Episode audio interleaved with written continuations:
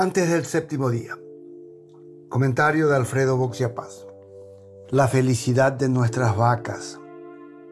La buena noticia de la semana fue que Paraguay se convirtió en uno de los 18 países del mundo que puede exportar carne vacuna a Estados Unidos.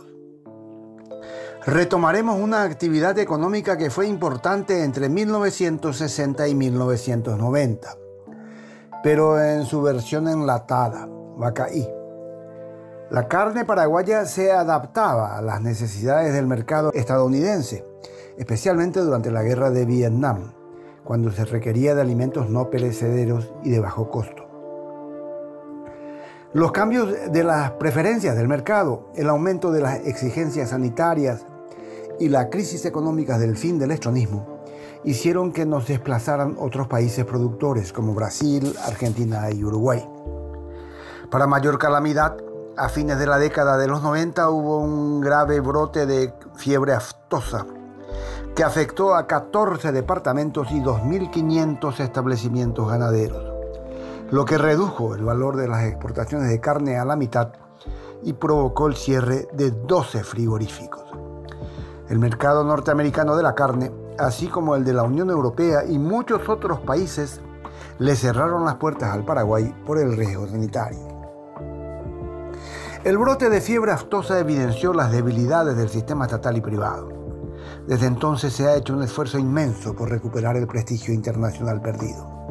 Un cuarto de siglo después, no quedan dudas que la ganadería paraguaya ha crecido de modo impresionante en infraestructura y tecnología. Hubo, sin embargo, un costo ambiental. El negocio se desplazó hacia otras zonas, generando más presión sobre el bosque nativo y los ecosistemas frágiles. Por eso, el alborozo de muchos ante la recuperación de un mercado premium para la exportación contrasta con los comentarios pesimistas de quienes creen que esto solo beneficiará a unas pocas familias ganaderas y que para la gente común significará carne local más cara y más deforestación en el campo. En principio, creo que una noticia de este tipo debe ser celebrada pues implicará un aumento de los ingresos por las exportaciones.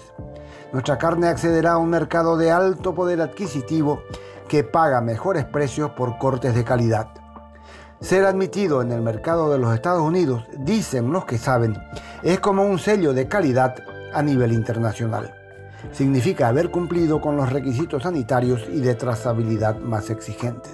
Y no menos importante, en un mundo tan convulsionado, permite diversificar los mercados de destino, lo que reduce la dependencia de otros países, como Rusia.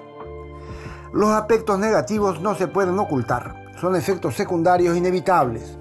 Los precios internos de la carne aumentarán por la mayor demanda externa y la escasez de la oferta local. Lo otro no tiene nada de nuevo, la agresión al medio ambiente, la expansión de la frontera ganadera y el uso de los recursos naturales como el agua y la tierra. Finalmente, la apertura de un nuevo mercado desencadena el riesgo de perder otros por motivos comerciales o políticos.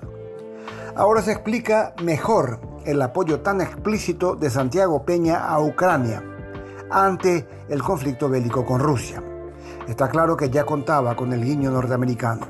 25 años después nos autorizan nuevamente a venderles carne. Y esta vez la de verdad.